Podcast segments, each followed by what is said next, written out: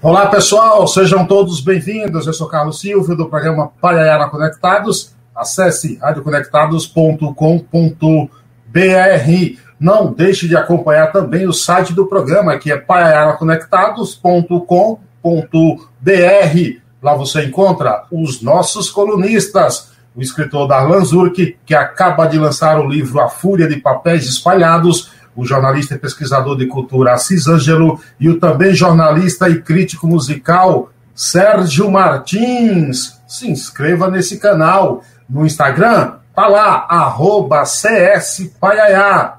A gente gosta de contar história. E hoje a gente está aqui para ouvir um cara que tem muita história para contar. O currículo dele é capaz de deixar qualquer um de vocês meio que, sabe, sentindo aquela inveja boa, né? Ele é jornalista da Folha de São Paulo. Vai completar agora em agosto 10 anos de jornal. Repórter do caderno especializado em startup e inovação. Tem pós-graduação em administração de empresas pela Fundação Getúlio Vargas. Com graduação em música, ele é pianista responsável pelo blog Haja Vista e se dedica ao estudo da musicografia em braille. Felipe Oliveira, seja bem-vindo. Obrigado pela aceitação do convite. Opa, obrigado, Carlos. Obrigado pela apresentação generosa. É muito bom estar aí nessa sua lista de tantos convidados legais que já passaram pelo programa. Você, você é mais um, você é mais um. Você está em São Paulo, nessa noite fria aí, Felipe? Estou aqui no frio bem agasalhado, como enfim, quem pode ver tá, tá nos vendo. Estamos assim, no geladinho, tomando sopas todo dia. Você é paulistano? Paulistano. De que bairro aqui em Sampa? É, moro no Planalto Paulista. Planalto Paulista? Região, região da Praça da Árvore, Zona Sul. Sei, sei, sei. Muito, muito bom. Me fala um pouco, Felipe, crescido nesse bairro mesmo ou nasceu em um bairro foi mudando? Tem muita gente que acontece isso, é. eles nascem em um bairro, né? E acaba mudando. E você, como é que foi a tua? Olha, infância? eu mudei bastante de casa, viu? Mas nasci aqui no bairro, por incrível que pareça. Depois, uma temporada em Moema. É... Passei muito tempo em Santo Amaro, foi um bairro muito especial para mim, onde eu tinha o, o colégio que eu estudei, é o Colégio Friburgo. Ah, terminando ali a, a faculdade, vim para cá, já tem quase 10 anos. 10 anos que você está nesse... De volta no Planalto Paulista, de onde tudo começou. O, bom filho a casa torna, né? Exatamente. exatamente. Dizer. E lembrando-se, pelo Estou a uma, quadra da, uma, a uma quadra da casa onde minha mãe nasceu, então ah, a família tá, convicta daqui. Tá em, tá em casa. Agora, é, é, me diz uma coisa, Felipe. Você vem de família de, de, de músico? Como é que é? Conta um pouco da tua história. Porque, pianista, é, jornalista, a música veio primeiro, e se veio primeiro, tua família é, música, é de músicos? Não, não tem, não tem músicos na família, não. É, acho que. Meu avô to to tocava alguns hinos da igreja, né, no, no piano, minha avó também é, tinha um órgão elétrico, né? Mas assim, longe assim de, tocar profissionalmente. É, assim, é, conta a história familiar que eu tocava ali as, as, panelas de casa desde muito pequenininho, que eu quebrava elas todas. Aí meus pais me deram uma, uma bateriazinha ali de criança é, para me acalmar um pouco. Fiz, no colégio tinha aquela aula de flauta doce, fiz musicalização, mas assim, que eu fui resolver tocar mesmo, que eu fui tomar gosto, foi lá pelos 13 anos. É, comecei tocando violão. É, tinha vizinhos já fazendo, né? Então peguei o mesmo professor ali que já estava no, no, no, prédio e tinha assim essa vontade de tocar na igreja. Então foi uma motivação ali para o começo na música. Eu fui pro violão e meu irmão pro, pro teclado ali, aquele teclado pequenininho mesmo, é, eletrônico. É, que, que violão, meu violão já tomei muito gosto rápido. Sim. Depois de um tempo, eu me chamou muita atenção ter visto um show de um guitarrista chamado Stanley Jordan é, que ele toca com aquela técnica de tapping, né? Uma mão tá aqui em cima, normal, no, na guitarra, e a outra tá por cima, no braço do violão também, tocando como se fosse um piano, né? Assim, em vez de palhetar, ele bate nas teclas com as duas mãos. E aí aquilo me chamou tanta atenção, eu fiquei pensando, nossa, como é que divide o cérebro em dois? Como é que toca tudo ao mesmo tempo? Falei, vou ver aqui no piano como é que é isso. aí peguei as partituras que meu irmão tava tocando e comecei a tirar. aí, em um pouco tempo, eu peguei um gosto pelo piano que ultrapassou o violão e fui em frente. Você acha. Já vinha por aí algum, algum gosto, algum desejo de ser músico? Já começou, foi relativamente rápido, viu? Que eu comecei a achar que queria mesmo. Sempre, sempre muita dúvida, né? Se, profissionalmente se dá para seguir com música, mas eu lembro que eu tinha um CD-ROM na época do Tony Bellotto dos Titãs ensinando música dos Beatles, né? E aí eu tirei Coisa tudo... boa. Coisa é, boa. Aí eu tirava aquilo tudo sozinho e mostrava para os pessoal dos vizinhos, né? Para os amigos que começaram antes que eu. Aí um deles, que era muito próximo na época, falou: Olha, acho que você devia pensar nisso, né? Isso 13, 14 anos, né? É, e aí já ficou essa sementinha, né? Que bom, que bom. Deixa eu dar aqui uma boa noite para o pessoal que está chegando. Pessoal, pode fazer também suas perguntas. Oba. Aproveite aí, se inscrevam nesse canal. Ó, Barba Garcia está por aqui. Ela diz: Oi, oh. filha, aqui é a Barba, estou por aqui. E manda um coraçãozinho azul para você. A Gisela Chaves também está por aqui. Ó, sua mãe, opa, muito bom. Um grande abraço para sua mãe. Quem tá, mais está por aqui? Fabiana Bonilha. Boa noite. vamos diz... falar dela, minha professora de Braille que está aí. Que, bom. Que, que legal, bom. importante isso. É, quem mais está por aqui? Deixa eu ver. O, a Tainá Ramos tem meu sobrenome, deve ser muito gente boa, tem meu sobrenome. que bom, que bom. Autista. A, é, a, a Eliana Barbosa diz: Olá, Felipe. Sou sua colega com a mesma professora de piano, a professora Rosana. Ah, que tá gostoso. Eu dividi, é... compartilhei no grupo dos. Que legal. A Bárbara Gracia também está dizendo aqui que é que o fã-clube está representado aqui. Você tem fã-clube já? Ou, ou, eu tô, agora fiquei com inveja de. de você vê, eu trouxe. Você... Quando, quando tem entrevista, eu, eu dou sanduíche para todo mundo, você não sabe? Todo mundo aparece. É, pô, você precisa. Todo mundo é... tá vendo? Então o segredo é o sanduíche aí. É o sanduíche. O, é o sanduíche, viu? Oh, que legal. Aí o fã-clube anima. Que legal, que legal. Ô Felipe, é, vamos entrar aqui um pouco na tua história de vida de vida. Eu quero entrar aqui um pouco na tua história de vida. Deixa eu dar pausa aqui, uma coisa aqui. É, quando é que você começa a perceber? Espera aí que eu tô, eu, eu fiz um negócio, fiz uma bobagem aqui. Eu tenho uma coisa para é, é soltar aqui, Felipe, antes da gente entrar na história de vida. É, e entrar aqui, vamos lá. E aí eu vou entrar na tua história de vida. Vamos lá. Pode, pode Fala, Cisângelo!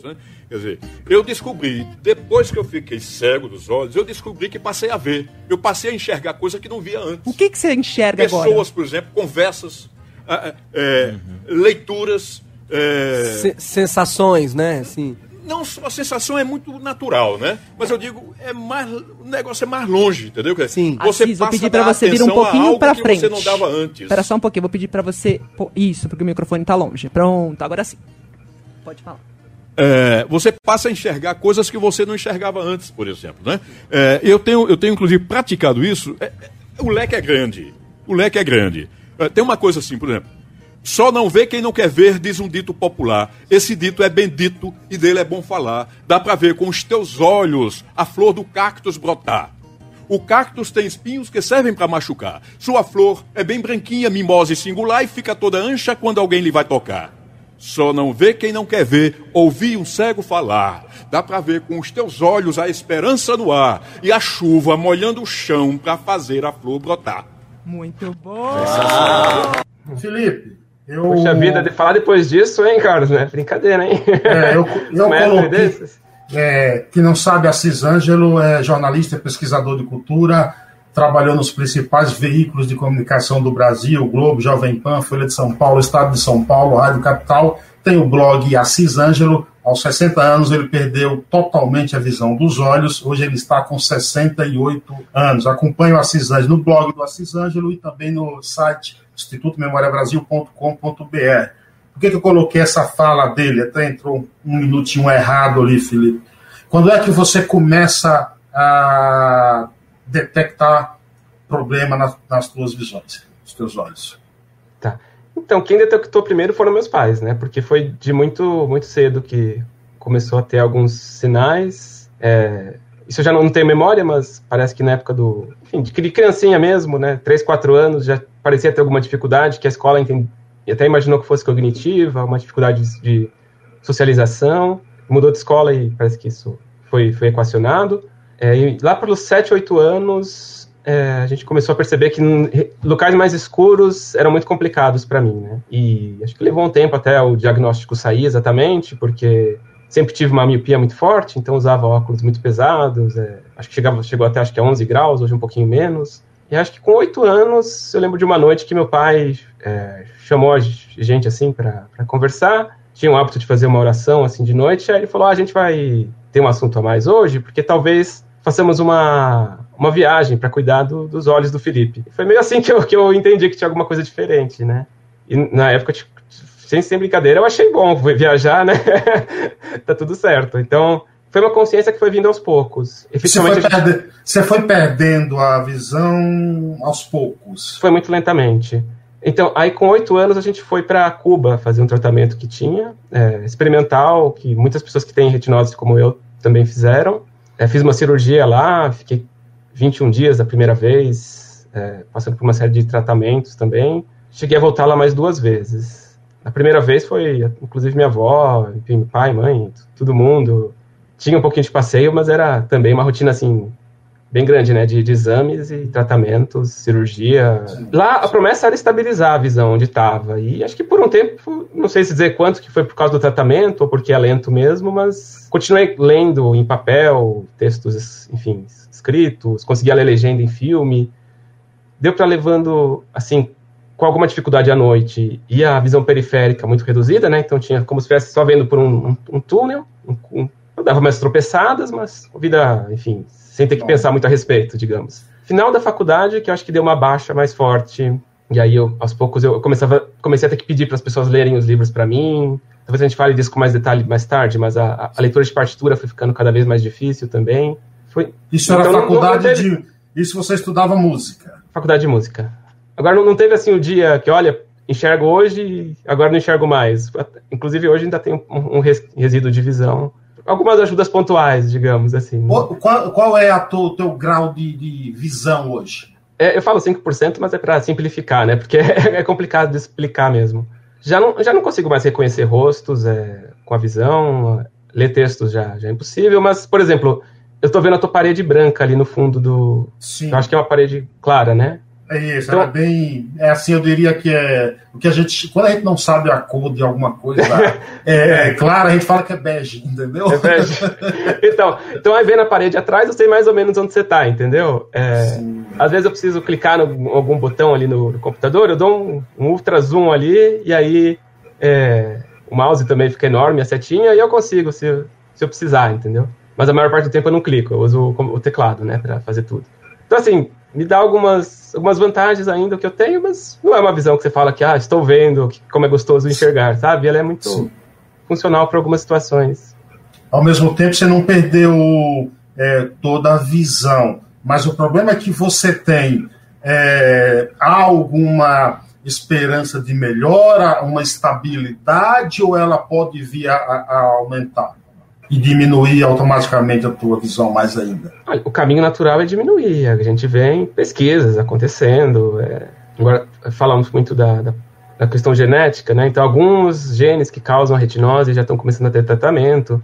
Mas é uma coisa que não, não tem data, não tem como fazer nenhuma previsão a respeito, né? Então, todas as possibilidades estão todas abertas. Pode tanto recuperar um dia quanto diminuir. E é algo que eu não penso muito a, a respeito, não. Você está com quantos anos hoje, Felipe? 32. 32, muito mais novo do que eu, já estou com 44, estou ficando ah, velho, quanta com, coisa. Com, com, alguns milhões de cabelos brancos aqui. É. Com, com 32 anos, passando esse sorriso no rosto. Eu, tenho, eu conheço uma, uma, um rapaz chamado Cláudio Vieira, ele também é baiano, Felipe, é. da cidade de Monte Santo. Ele tem uma doença rara essa doença, ele pode ser o único no mundo a ter esse tipo de doença. Ele tem os braços atrofiados, encostados ao peito, ele tem as pernas atrofiadas, os joelhos dobrados, e a cabeça dele é ao contrário, virada para trás, as costas, né? É, e todo dia eu acompanho as redes sociais dele, hum. e a mensagem que ele dá, a mensagem que ele passa é sempre de positividade, ele nunca reclama de nada, ele sempre está aí, inclusive ele se formou em, em ciências contábeis, ele escreve segurando a caneta na boca. É, o que eu quero te perguntar com isso, mesmo diante de adversidades da vida, é possível sempre se adaptar? É possível sempre enfrentar de, de, de cabeça erguida? Eu tenho para mim que sim. Acho que é a forma como eu, eu levo. Tendo a pensar sempre como é que eu posso solucionar isso, mais do que que pena que eu não posso fazer como eu gostaria, sabe? Se eu quero fazer uma viagem, eu tô ali buscando as, as soluções, as, os apoios que eu preciso. Quer me ver bravo é eu querer, enfim, ler alguma coisa e não ter ela disponível em nenhum formato acessível. É, eu queria assistir um filme e não ter ele com, com audiodescrição que eu possa ver, mas, mas eu tento colocar a coisa da seguinte forma. É, acho que eu tenho esse direito e isso precisa ser arrumado. Eu não vou ficar reclamando de eu ter a deficiência visual e, ah, que pena que eu não posso fazer tudo o que eu gostaria, né? É, acho que, assim, pelo menos na questão visual, eu estou muito, muito seguro de mim. É claro que tem cada muitos casos, né? Não vou, não vou me comparar com alguém que eventualmente tem uma, tenha dores. É, enfim, cada situação, acho que cada um vai ter a sua maneira de lidar, mas do meu ponto de vista, é, como eu estou hoje, assim, com todos os, os privilégios que eu tive também, vamos ser, ser honestos, né? Acho que dá para ser muito positivo com relação à vida, sim.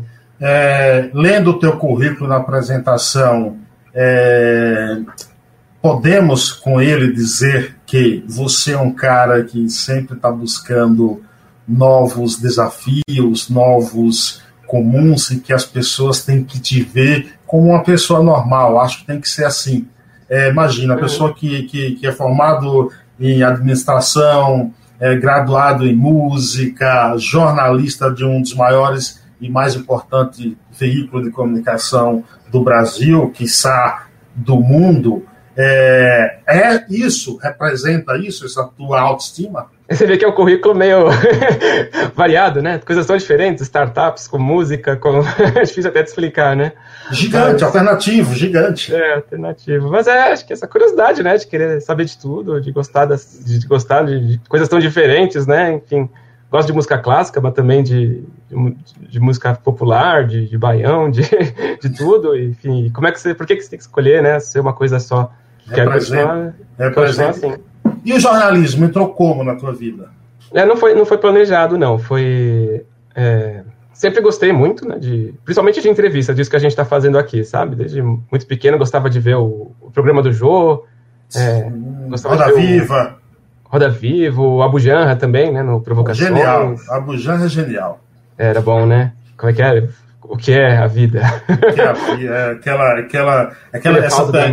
Não, e essa pergunta que ele fazia com aquela entonação que ele parava, Felipe, o que é a vida? É, nem, nem ouse fazer ela para mim. É. nem fez, nem fez lá.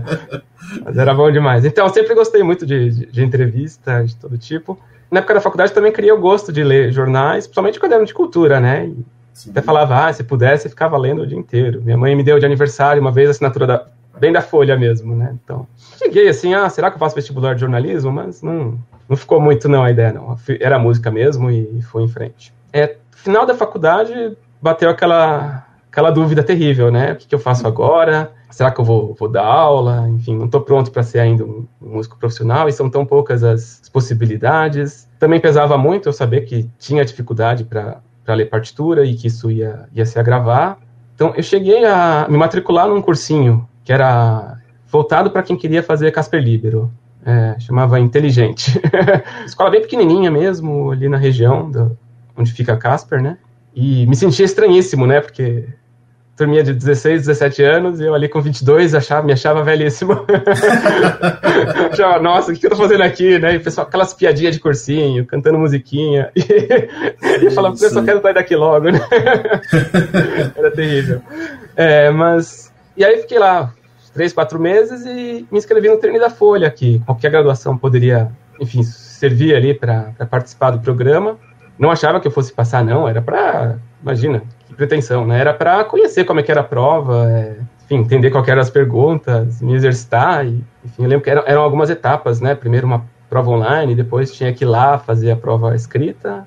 Depois uma semana de que você passava vendo palestras, tinha que fazer exercícios. Eu lembro que na, na segunda etapa, que era ir fazer a prova lá, eu falei, não vou passar nunca aqui, porque era muita gente e todo mundo se conhecia, sabe? Da mesma turma. Sim, sim. E, eu, e eu fui lá com meu pai, sem saber onde eu estava entrando, naquele lugar tão importante, né? E, enfim, acabei entrando. Estou lá desde então. Fiz uma turma de 14 pessoas, eu, eu e mais um não eram jornalistas ali naquele grupo. Você coloca sempre lá jornalista, repórter. É, por quê? Qual a diferença? Ixi, agora você me pegou. Não sei exatamente onde que você viu. É, acho, que, acho que os dois, os dois servem, né? É, sim, sim. Porque jornalista é a, a, a profissão, né? Repórter, é, é repórter seria uma função. A, função, a função, exatamente. Dentro do jornalismo você tem várias funções. Pode ser um editor, um redator. Um Isso, é. E o blog Haja Vista, como e quando que surge? Ah, isso é legal. Assim, eu sempre acho que eu tive uma, tive uma postura por muito tempo de não falar sobre deficiência, não tentar falar, ah, isso não importa, né? Tô, tô, aqui igual todo mundo e não era um tema assim que eu conversasse nem no, no dia a dia assim com os amigos, não, não que escondesse, não que tivesse nenhum problema, mas não aparecia, sabe? Era eram outros assuntos. Se eu não me engano, em 2018, algo assim, eu fiz uma viagem meio maluca para para Irlanda. É, eram duas amigas. Sozinho? Sozinho. Sozinho mas praticamente sozinho. Já fiz outras viagens sozinhas, mas nessa eu tinha uma base de apoio que era assim: duas, duas meninas muito amigas minhas da época da faculdade, irmãs que andam sempre juntas, a, a Thais e a Cíntia.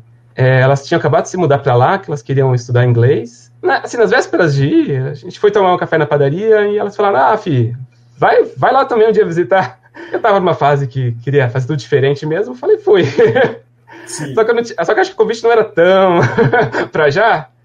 E aí eles falaram, então, já que você tá vindo, fica aqui nesse hostel. eu pensando que ia ficar lá na, na, casa junto com elas, né? E não tinha lugar para mim, elas estavam dividindo com mais gente.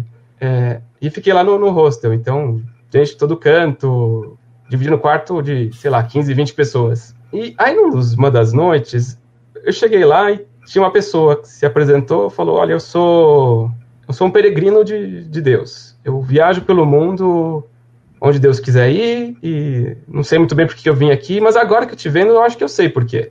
Eu vou fazer uma oração para te curar aqui. Aí ele começou a. Ele era da, da Virgínia, americano, né? Aí ele co começou a orar. Tava apagada a luz ainda, né? Aí ele começou a orar, fez a oração dele, eu respeitei, deixei, claro. Terminou, ele abre os olhos, tá vendo? Não tô. Peraí, vou de novo então. Fez assim, esfregou as mãos, esquentou a mão, pôs no meu olho, aí orou de novo começou, Senhor, tira o diabo do corpo desse menino, não sei o que, é, essa doença, esse, tudo isso. Aí terminamos, abre o olho, eu falei, ah, acho que é melhor a gente acender a luz, vamos tentar de novo. Fez a terceira vez. E o diabo não, não queria nada. sair. E o diabo não é, queria sair. Não queria sair o diabo. Aí a terceira, a terceira oração, aí ele, não aconteceu nada, ele ficou convencido, mas acho que tá aí a, tá aí a, a benção, vai, vai passar.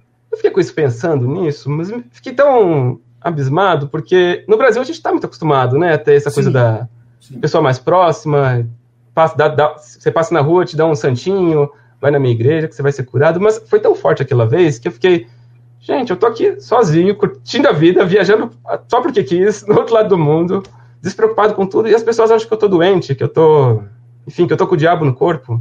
Aí eu escrevi um textão no Facebook, na hora, você sabe desabafo mesmo? Sim, gente, sim, sim por que, que eu que sou doente, tantas coisas, tanta gente sofrendo no mundo e eu tô só fazendo o que eu quero, né? E aí eu fiz um, um, post lá no Facebook que, enfim, muita gente disse que ficou emocionada, que, é, que isso chamou atenção, que abriu a percepção de alguma forma. E aí dele eu comecei a escrever, enfim, teve um, um ator, enfim, amigo do meu pai, que também gostou muito, falou incentivou demais a eu fazer mais textos, o Eduardo Martini. E aí, era um, era um estilo de texto que eu nunca tinha feito, sabe? Texto, a gente escreve jornal, faz um texto de, de manual, né? Tudo sim, sim. Mais, dire, mais direto até. É, e aí eu fiz, fiz como, como veio ali, enfim. E aí, de repente, eu comecei a pensar, devo, acho que é legal fazer um blog mesmo, contar essas histórias, né? É, tem tanta coisa que, de repente, só eu que, que vivo e as pessoas não nem imaginam, né? E foi, foi daí que criou um gosto. E aí, aos poucos, é, foi, enfim, cada vez mais é, assumindo essa causa, né, achando que realmente precisa ser, ser dito e, e, é bom, né, que as pessoas possam conhecer, realmente tem, tem curiosidade mesmo e, e tem história boa para contar, né. Por falar história boa para contar, já que falando em viagem, é, como é que foi a receptividade e a acessibilidade da sua primeira viagem internacional sozinho? Foi nos Estados Unidos? É. Como é que foi? Você leu isso recentemente, né? É, eu fui para Boston em, em 2014, né? Tinha o sonho de fazer intercâmbio. chega, na, chega em jornal, é uma coisa de louco, né? Porque todo mundo conhece o mundo inteiro, fala, fala alguma língua diferente, e eu tava lá me achando a pessoa mais comum, apesar de tudo, né? Apesar de Sim. ter feito música, apesar de, enfim, de toda a vivência. Aí, minhas primeiras férias, eu queria, porque queria fazer um intercâmbio. Inclusive, na agência, eles ficaram super preocupados tentaram fazer o adiar para tentar em uma época de temporada mais tranquila, mas já estava muito decidido. a questão era só para onde, mas eu ia. Então fui para Boston. É, acharam melhor me deixar em vez de casa de família, é, uma, dividir o, o, apartamento ali com, com um grupo de estudantes também, né? Depois que eu fui entender, porque era muito mais perto da escola, né? As casas Sim. que o pessoal aluga geralmente são, são longe, dependem de, de condução. E eu tava, assim, muito autoconfiante, porque ando em São Paulo, imagina que eu não vou saber andar nos Estados Unidos, que é muito mais fácil, que é tudo acessível, tudo tranquilo. É, como não? Paz de como primeiro não? mundo? Paz de primeiro é, mundo? Paz de primeiro mundo. Aí já, já tinha viajado para muito festival de música também. Aí você chega no festival de música, todo mundo, o que você tá tocando? Ah, toco isso, você aquilo. Pronto, já são melhores amigos. Passo o dia inteiro andando junto. Falei, é, é igual. aí cheguei lá, o combinado era que no primeiro dia alguém ia me ensinar o caminho. E aí, dali em diante, era comigo. Aí esperei, chegou uma moça lá, falando inglês que eu não entendia quase nada. ah, esse inglês de colégio não funcionou, pelo menos no começo. Eu só lembro que ela falou, it's warm, tá, tá calor. e eu ia seguindo ela uns três passos atrás, sabe? Não teve nada de segurar no cotovelo, que seria a tática, a técnica certa. Eu só me esforcei para não me perder dela. Não entendi nada do que como é que chegava na escola. Eu sabia que era para direita, depois esquerda e, e direita eu estava num bairro que era dificílimo, que era é, Little Italy, que fala, né? Um bairro muito antigo, que as ruas não eram quadradas, como, enfim, coisa mais moderna, né? Eram uns caracóis ali, que uma rua cruzava na outra, que não dava lugar nenhum. É, a, a, escola ficava no meio de um, de um calçadão, ainda por cima, parece de um parque. Então você também não tinha referência nenhuma para andar ali, por ali. Eu sei que eu me perdi, mas tantas vezes, tantas vezes, até pegar o jeito, que era Bateu na desespero não? Bateu desespero? Ah, dava, dava, dava assim. Também porque você quer chegar na hora da aula, não sei o quê, e não, não consegue, né? Eu lembro que o segundo dia era, caiu. Não, primeira vez, uma, uma pessoa que me viu indo e voltando, indo e voltando, me deu carona de carro, estranho na rua. Segunda vez, tomei uma chuva torrencial. Cheguei ensopado na escola. Mas era assim. E não me dei bem com a turma lá do que eu dividia o, o, apartamento, né? Achava que ia ser super amigos. No final, segundo dia, eles já me falam: Olha, Felipe, a gente aqui gosta de acordar tarde. Se a gente for junto, a gente vai se atrasar, porque a gente anda muito rápido. então já entendi que não era, não era minha turma. já estava muito mais. Indire... Direta não, direta, maior do Bem que direta, essa. É, se vire. É. Se vire. E claro, claro que obedeci. Vamos virar. É, mas, mas sim, eu, eu pensei em voltar antes, fiquei muito frustrado. É, não tinha WhatsApp, nada disso, então me desencontrava das pessoas também, porque as aulas nem todo mundo fazia no mesmo horário. É, aí ficava frustrado porque não conseguia fazer os passeios. Ficou uns, umas duas semanas muito ruins. Aí em algum momento fiz assim minha primeira amiga lá, que era a Dalilê, é uma, uma espanhola. Aí a gente começou a, enfim, a andar muito por todo canto. Aí fiz, fizemos uma viagem lá para Nova York, que a escola fazia. Fiz um, uma turma de amigos brasileiros também. Aí, assim, segunda metade foi, foi um período muito alegre, mas o começo, olha, foi para aprender a ser mais humilde, sabe? Olha, mas, ô, Felipe, ô, Felipe, mas é, de certa forma, é, você acabou saindo, viajando para fora do país, achando até que encontrasse uma receptividade melhor, e aí eu falo melhor no sentido de educação, porque aqui no Brasil a gente tem muito essa de, ó, brasileiro é mal educado, nós ele trata mal. Tinha um pouco disso também, lá vai ser legal? Achava, achava que ia ser muito mais fácil. E aí você chega, aqui no Brasil, você vai no metrô, você tem algum funcionário te esperando, te deixa na porta de uma estação e você desce na outra, né? Lá eu não entendi como é que funcionava, como é que um cego poderia fazer sozinho. Você vai lá, vai comprar o bilhete, é tudo máquina, não tem ninguém para te para conversar com você. Você entra na loja também, não vem nenhum atendente falar com você, é tudo muito pessoal. Tem o respeito, tem talvez mais compreensão, mas Ah, no Brasil é mais fácil. Você sai na rua, se você fizer cara de perdido, vem três pessoas te ajudar, perguntando onde você vai. É, aí, pode, a, é pessoa, a pessoa pode não saber o que fazer. Pode falar um monte de bobagem, enfim, fazer as perguntas mais esdrúxulas, mas, mas te ajuda. Qual foi a pergunta mais esdrúxula que você já ouviu? Lembra de algum? Ah, deixa eu pensar. ah, vai bobagem, tá? Mas já que, já que você falou, foi o que me veio. Claro, claro.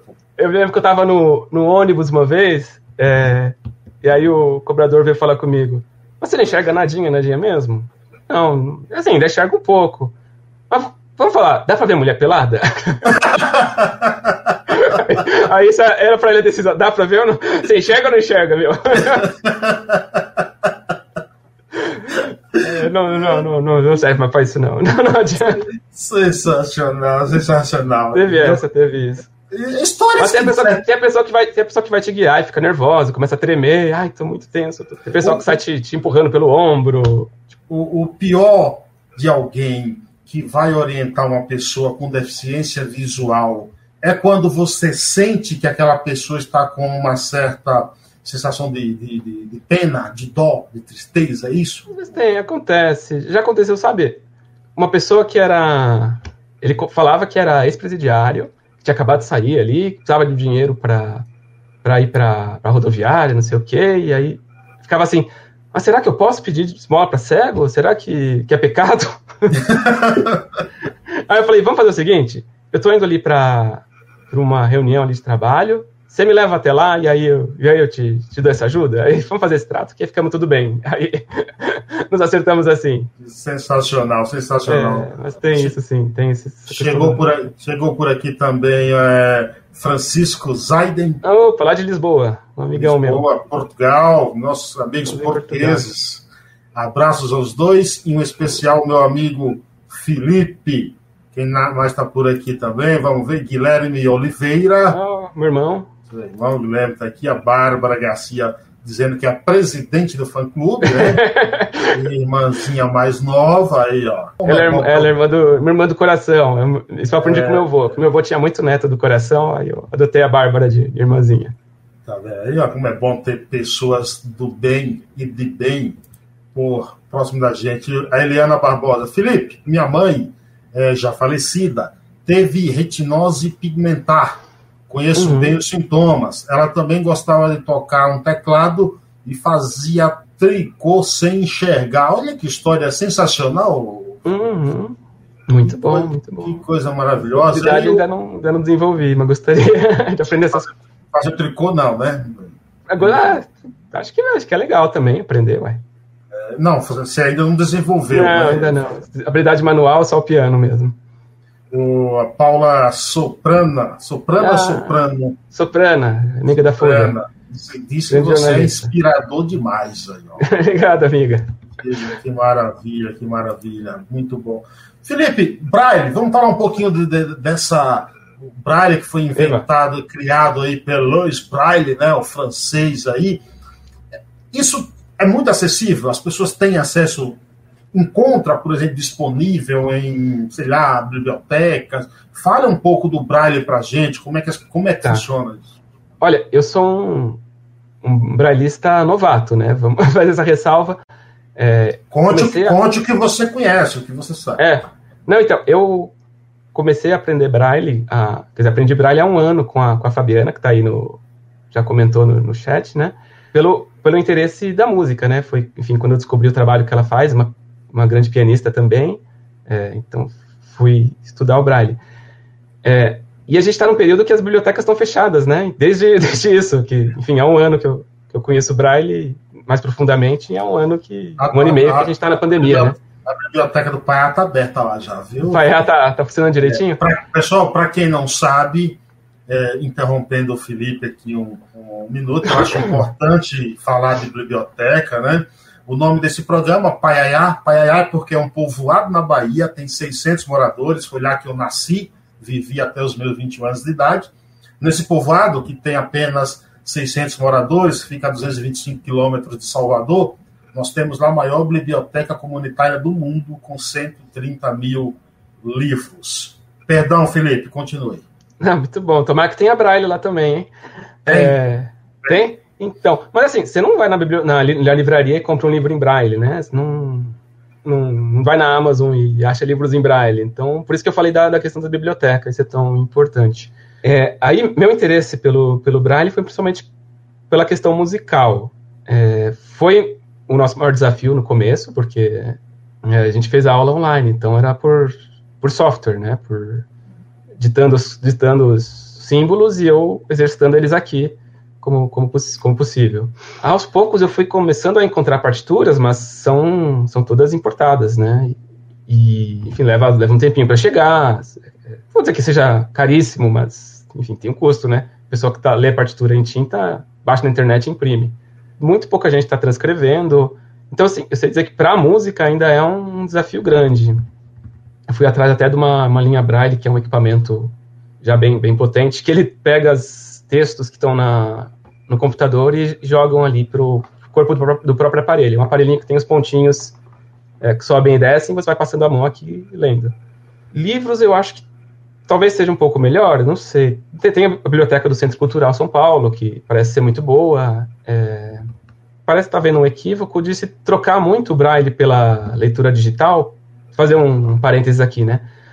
pessoa que não enxerga pode usar o Braille, mas lê-se muito também com leitor de tela, que é o software no computador, no celular, que vai fazendo a leitura do texto para ela.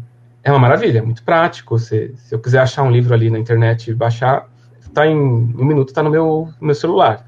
Só que você perde o contato com o texto direto, né? Você está com uma leitura que nem é a mais qualificada, é uma leitura que o, o software consegue fazer, que uma inteligência artificial faz com todas as suas dificuldades de pronúncia, de entender certas palavras.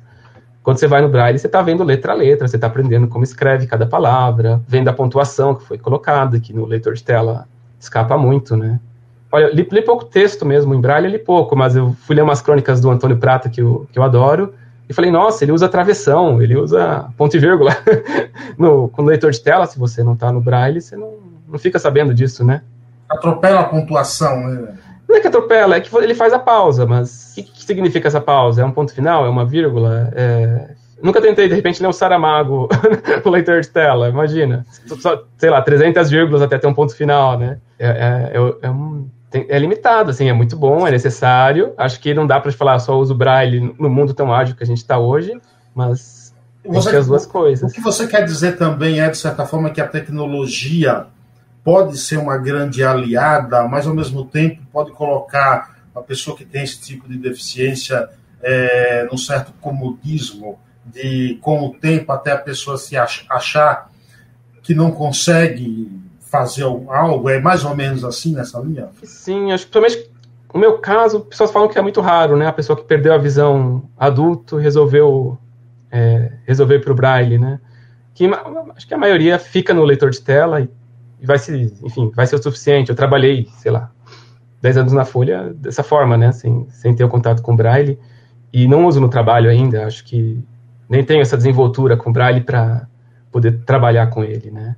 Então tem que ver qual que vai ser o interesse da pessoa, né, se ela quer experimentar essa leitura silenciosa que o Braille traz, para mim a música foi muito claro o caminho, porque que era necessário, né? Então, sim, sim. sei lá, não, não, vou julgar a pessoa que perdeu a visão já adulta e não foi pro Braille, porque realmente vai ter menos coisa disponível e o leitor de tela vai suprir muito, vai suprir muito bem. Mas acho que para educação infantil é super necessário que a pessoa passe pelo braille, enfim, seja alfabetizada ali, sinta as letras como são, veja os acentos, enfim, sabe onde colocar o X, onde é CH.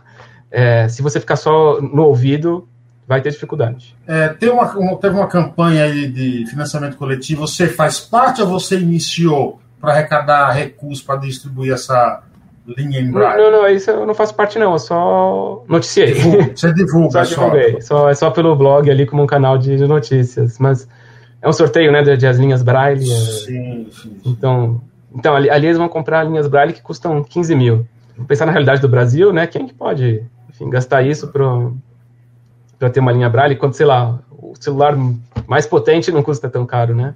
Uma impressora braille tá 25 mil que é um, é um carro, né? Ô, Felipe, para você que anda só, é, como é que você vê a questão das políticas públicas para acessibilidade, referente à acessibilidade? Qual é a avaliação que você faz? Ah, falta tanto, né? eu, meu, meu, meu para dar uma volta no meu quarteirão aqui é tão sofrido. Hoje mesmo eu fui dar uma voltinha, passei um dia da minha casa, porque é, Planalto Paulista é um bairro de, de ladeira, de, de, degraus, de árvore no meio da, da rua. Puxa vida, para mim é tão difícil ir na padaria, que, que é, são duas travessadinhas de, de rua e para saber quando fechou o farol, não tem um sinal sonoro, por quê, né? é, eu acho que a gente tem que falar também o que funciona, né? O metrô é, é uma coisa excelente, enfim, super tranquilo, é confortável, enfim, dá para dá usar numa boa, mas... Agora, além, desse, além dessa acessibilidade na, em relação a obstáculos, por exemplo, é. você, você também acha que deveria haver, haver mais é, programas de incentivos à educação, eu não estou dizendo a educação no sentido escolar, não, a educação da sociedade para lidar com pessoas que precisam de acessibilidade, pessoas que têm alguma é, deficiência, há poucas program programas de, de, de mudo que possam mudar essa nossa realidade? É, eu desconheço, assim, esse, para dizer que, assim, que você saiba quais são os principais, não, não saberia, e acho que seria muito bem-vindo mesmo. É enfim, que, que, houvesse uma conscientização né, de como você pode conduzir alguém que não enxerga, assim, que soubesse melhor o que, que, é, o que, que é Libras, é, sobre cão guia, né? Como é que você recebe uma pessoa que tem um cão guia. Acho que seria muito, muito bem-vindo mesmo. Uhum.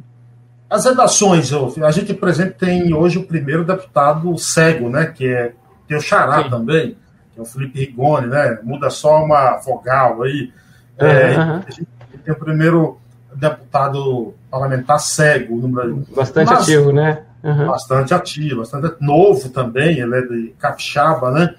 Agora, dentro das redações, é, como é que está essa questão? Há, há, muitas pessoas com deficiência, os jornais, você trabalha nenhum, é, eles estão procurando contratar cada dia mais também jornalistas profissionais é, com alguma deficiência? Eu penso que tem um, um, interesse, sim. A Folha tem uma editoria de diversidade, né? É a Flávia Lima, né, que está tá comandando, é, já, já, trabalhou comigo, enfim, em outros momentos. Tem ali o Jairo Marques, né, que é uma referência, enfim, de mais de 20 anos ali de, de casa, escrever uma coluna sobre, sobre inclusão também, enfim, meu, meu mestre ali, ali dentro.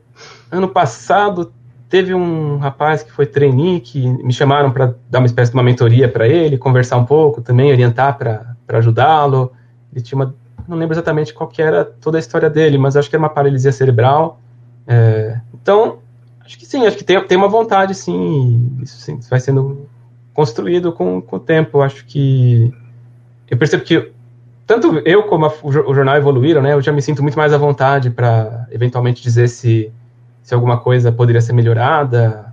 Tem até lá uma a crítica interna do, do jornal, né, que circula todo dia para os colegas, para sabendo o que, que, se achou da, da edição do dia, onde tínhamos que, ser do, tínhamos que ser do melhor. Um dia, assim, despretensiosamente, eu falei, olha, acho que podia ter descrição de imagens quando, quando se coloca, né? Aí, a partir do, do dia seguinte, já vieram conversar comigo, pegar sugestões, melhorar aquilo lá. Eu acho que sim, acho que é um caminho longo ainda, né? São, somos dois ali dentro, mas, é, enfim, Vamos, acho que dá para acreditar que vamos, vamos ter mais, sim. Qual a importância da música na tua vida? Nossa, total. eu, fiquei muito eu fiquei afastado dela, né? Muitos anos. Por Era, quê? Ah, acho que porque quando você resolve que quer ser músico, você, você fala. Você, você, você quer assim, ou, ou, é tudo ou nada, né? Eu quero ser, quero ser músico. De repente você vê que não, não vai. Puxa vida, que, que decepção, né? Então, mal escutava, sabe? Escutava música popular, para dizer a verdade, mas assim, música clássica que eu tinha estudado mesmo, dei uma afastada grande. Aí fui retornando, né? É, primeiro o piano popular com a, com a Rosana, que é professora da, da Eliane, que está aí também. É, já foi assim, uma muito bacana e, e me de, demandava menos leitura.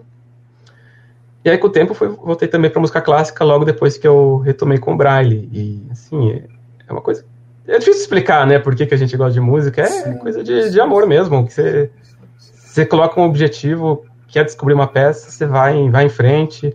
É, que é sempre desafios novos, algo que está sempre te, te motivando, te desafiando. Também é um contato que você tem ali com, com a beleza, com, enfim, com, com essa coisa inefável, que, que difícil de achar as palavras até para dizer, né, mas que a gente precisa tanto. Agora, de todas as suas formações aí, administração, jornalista, músico, enfim, é... como é que você se organiza, o Felipe, dentro da, dessas tuas áreas profissionais? Porque eu acredito que você, claro, tem que fazer o teu trabalho de jornalista, também tem eh, relacionado à música, tem sua formação na administração, e você tem que estar sempre pesquisando coisas de diversas áreas. Como você se organiza assim? É, é um desafio. é, é, mas ah, tento deixar assim cada coisa no seu no seu horário. Eu sou muito certinho, sabe? Quando eu tô trabalhando. Você é metódico? É... Você é metódico? Sou, sou, sou sim. Quando eu tô trabalhando, assim, nada me interrompe, sabe? É, agora no home office, minha mãe dava bronca. Felipe, você tá almoçando, para de, para de olhar o e-mail, para de responder coisa de trabalho, sabe? Porque eu, é, assim, eu tô ali, tô, tô por inteiro. Aí de, depois pra música também. É, geralmente, assim, eu, dá, pra, dá pra estudar um pouquinho de música de manhã e de noite, sabe? Antes e depois de, de trabalhar. Agora eu comece, tô começando a dar aula também, de, principalmente de, de piano e de música braille. Piano? Então... Oh, que maravilha aí. É. Conte aí, pra que, como é que, para quem são? Para público em geral, online? Fale um pouco dessas tuas aulas. É online, são, foi, foi, apareceu meio sem, sem procurar, sabe? A, a, Ana, talvez ela esteja assistindo aqui ou vá ver depois, é, me procurou para ter aula de musicografia braille. É, na verdade, me perguntou se eu tinha professor, não eu me ofereci, perguntei se ela não queria ir comigo. E topamos. É, e aí, ela tem linha braille também, né, um aparelhinho que eu comentei, que você pode escrever em braille eletronicamente, então eu mando para ela o material que a gente vai estudar e, e aí olhamos juntos no, na aula, tentamos solfejar, né, cantar as notas que estão lá, entendeu? A divisão rítmica. Está sendo um aprendizado para mim também, né? Como, como passar esse conhecimento que eu, que eu gosto tanto. Algum endereço, alguma coisa para quem quiser se inscrever, alguma coisa? Não, não tem nada assim formal ainda não. É Facebook, o, é, o Instagram, o WhatsApp. Muito Felipe Oliveira, pode procurar lá. E no teu blog, você escreve com qual frequência? Ele é diário, ele é semanal? Eu tento escrever semanal ou a cada duas semanas, assim, no máximo. É, e aí mistura um pouco, né? um pouco de crônica, como essa que eu te contei ali dos, dos Estados Unidos. Essa não está no blog ainda, acho que devia colocar, tá só no Facebook. Ah, é, já, por favor, coloque lá, gente. Se a gente fica com a inspiração lá de trás, será que eu vou ter a mesma depois, né? É. Mas é. é. eu tive, eu tenho, tenho uma versão anterior do blog que, que era mais familiar, assim, caseira, eu não. Muito texto ali que eu ainda não, não reaproveitei. É, até porque eu mudei um pouco o estilo, enfim.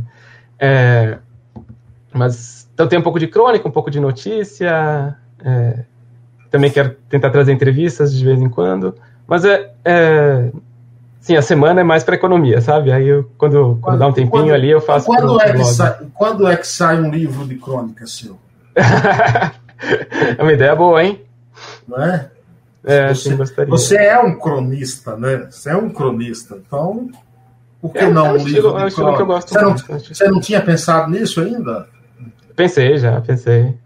Então o negócio está se encaminhando, né? Está amadurecendo a ideia, né? É que são tantas, né? Quer, quer tocar mais músicas, quer, quer dar mais aula, quer fazer tanta coisa que dá aquela, aquela enrolada, embromada. Sim, sim, sim. sim. É, Felipe, Chaves, tem Chaves, né? Também. O inteiro é Chaves Alcântara Oliveira. Felipe Chaves Alcântara Oliveira. O que é a vida?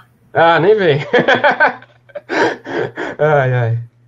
Essa, essa, felicidade de estar aqui junto com pessoas com boas conversas e encontros alegres.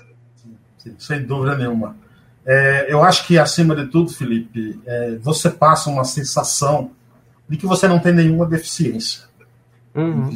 Nem visual, nem nada. E eu acho que é assim que a gente tem que e, e enxergar é, essas pessoas, entendeu? Como diz, eu digo sempre para o Assis também, eu não vejo ele como cego, eu não converso, não converso com ele como se estivesse conversando com um cego. E você não passa essa é, nenhuma impressão de, de, de, até lendo suas coisas, até é, imagens em vídeos que você hum. posta.